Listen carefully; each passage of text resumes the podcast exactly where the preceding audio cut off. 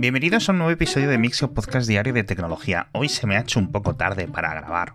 Ya son más de las 12 de la noche, estoy muy cansado, pero bueno, el episodio no puede fallar, así que vamos con ello. Y comenzamos hablando de empleo tecnológico, porque habéis visto las últimas semanas la gran oleada de despidos que hubo en el mes de enero, que aquí medio en broma, medio en serio, le llamábamos el enero rojo, porque a nivel internacional las empresas tecnológicas despidieron 100.000 personas aproximadamente.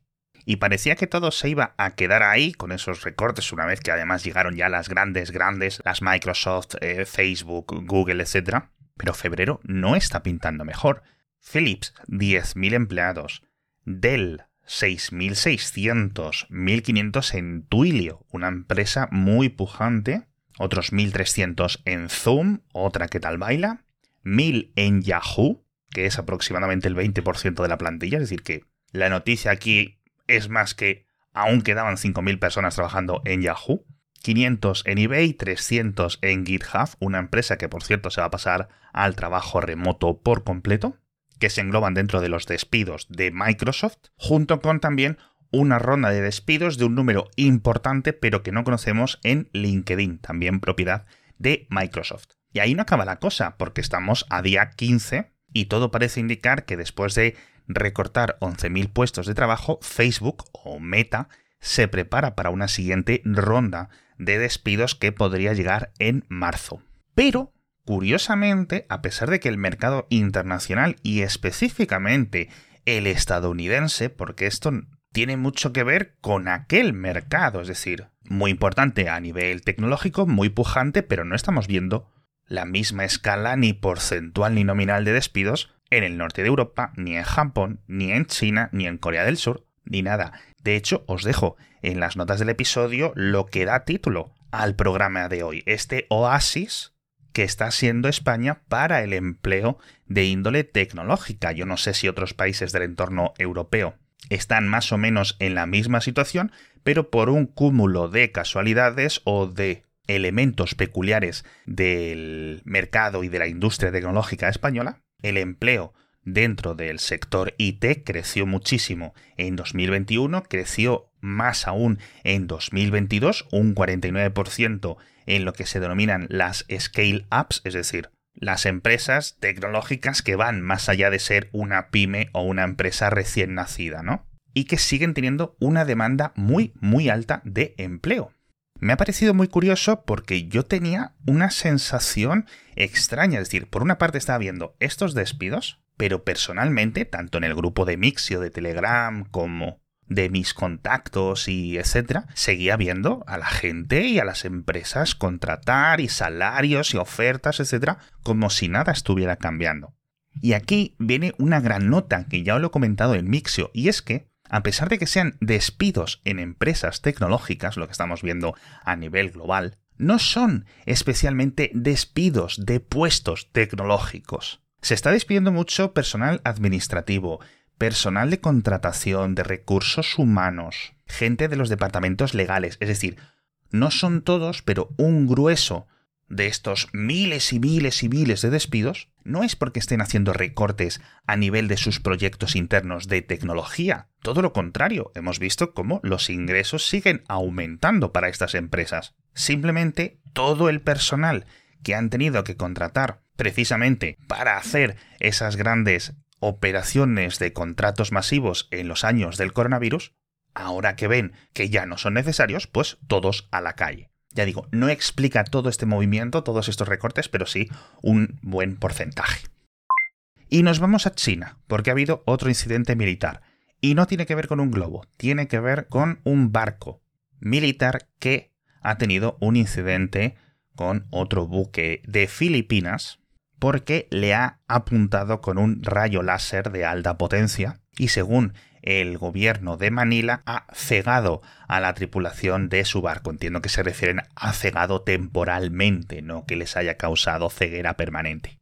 Digo buque militar el chino, pero es de los guardacostas, que es una rama militar, pero es para que no os imaginéis hay un portaaviones o un acorazado que estaba patrullando dentro del archipiélago de las Islas Spratly, que es, yo que sé, de docenas y docenas o ciento y pico islas perdidas en la mitad del océano, pero que están disputadas por China, por Vietnam, por Filipinas, por Taiwán, por Brunei y por todo el mundo. ¿Por qué? Porque cerca de esas islas, que técnicamente por las islas no le importan a nadie, pero por lo visto en el subsuelo marino hay mucho petróleo y mucho gas. Así que bueno, esto se ha convertido en un incidente diplomático y el vídeo, que os lo dejo en las notas del episodio, eh, da un poco de miedo, ¿eh? porque se ve al barco, no sé muy bien la distancia, pero cientos y cientos y cientos de metros, aproximadamente quizás un kilómetro. Si me dices que es un kilómetro, me lo creo. Y el haz verde claramente impactando en el buque filipino.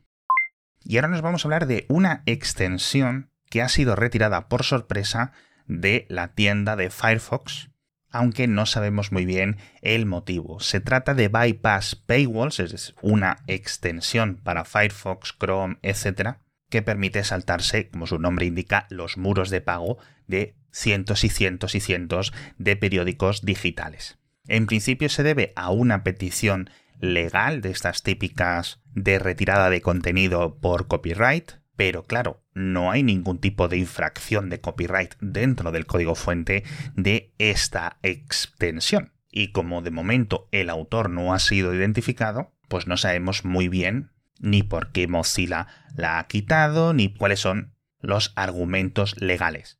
Esta aplicación yo no la uso, pero sí es cierto que es muy famosa y la podéis descargar desde la propia página de su creador y la instaláis de forma remota en vuestro navegador.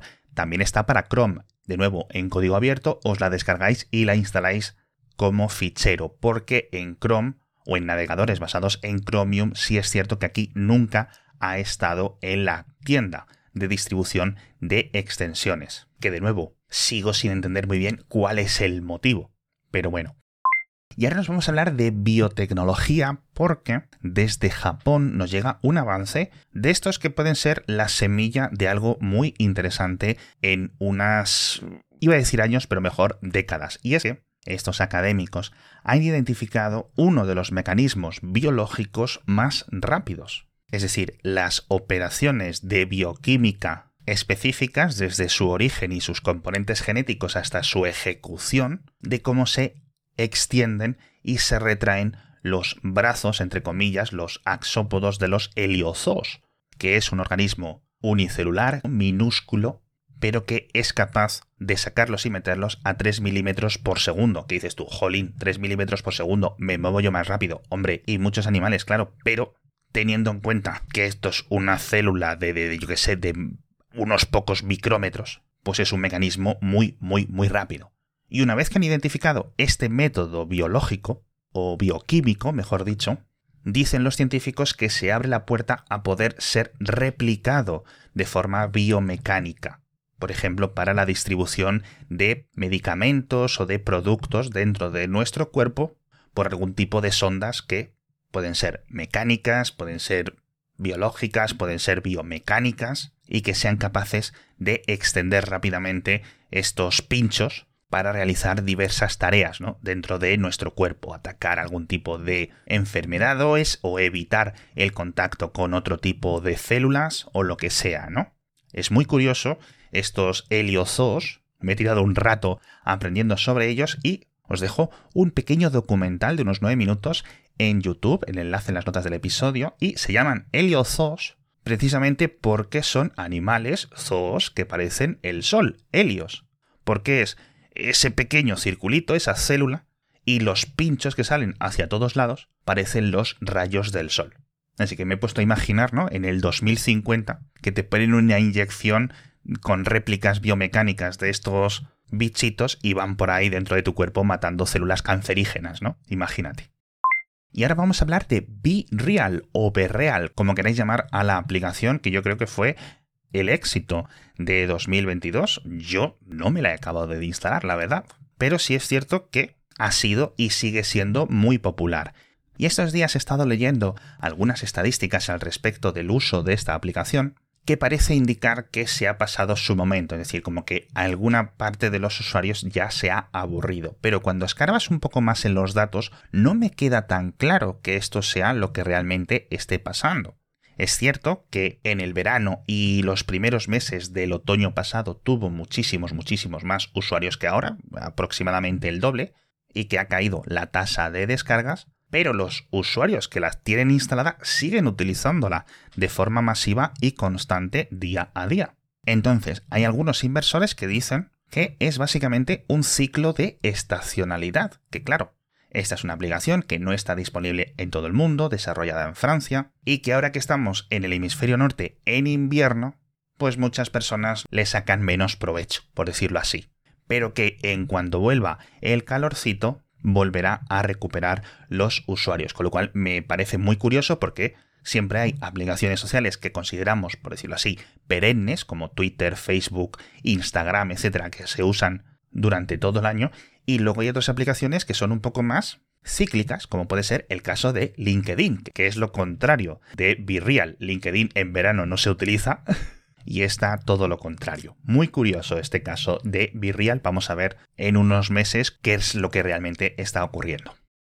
Hablamos de un mando de videojuegos que va a lanzar Nokia, o que mejor dicho, va a lanzar con la marca de Nokia y que además de funcionar con ordenadores, con videoconsolas y con móviles y tabletas, etc., tiene muy buena pinta un elemento y es que tiene un botón incorporado con micrófonos para ofrecerte el asistente de Google. Parece que se les ha escapado a los fabricantes, que es una empresa austriaca que se llama StreamView, que son los que hacen todas las teles y todos los productos, digamos, de salón de Nokia, que tienen licenciada la marca, y que va a costar unos 52 euros cuando esté en el mercado, lo cual me parece un precio más o menos adecuado teniendo en cuenta que tiene buena pinta el mando, la verdad. De hecho, si entráis en las notas del episodio y pincháis el enlace y lo veis, os va a recordar muy mucho al mando de Google Stadia. Es decir, que es que es casi idéntico salvo el botón del medio. A ver qué tal está.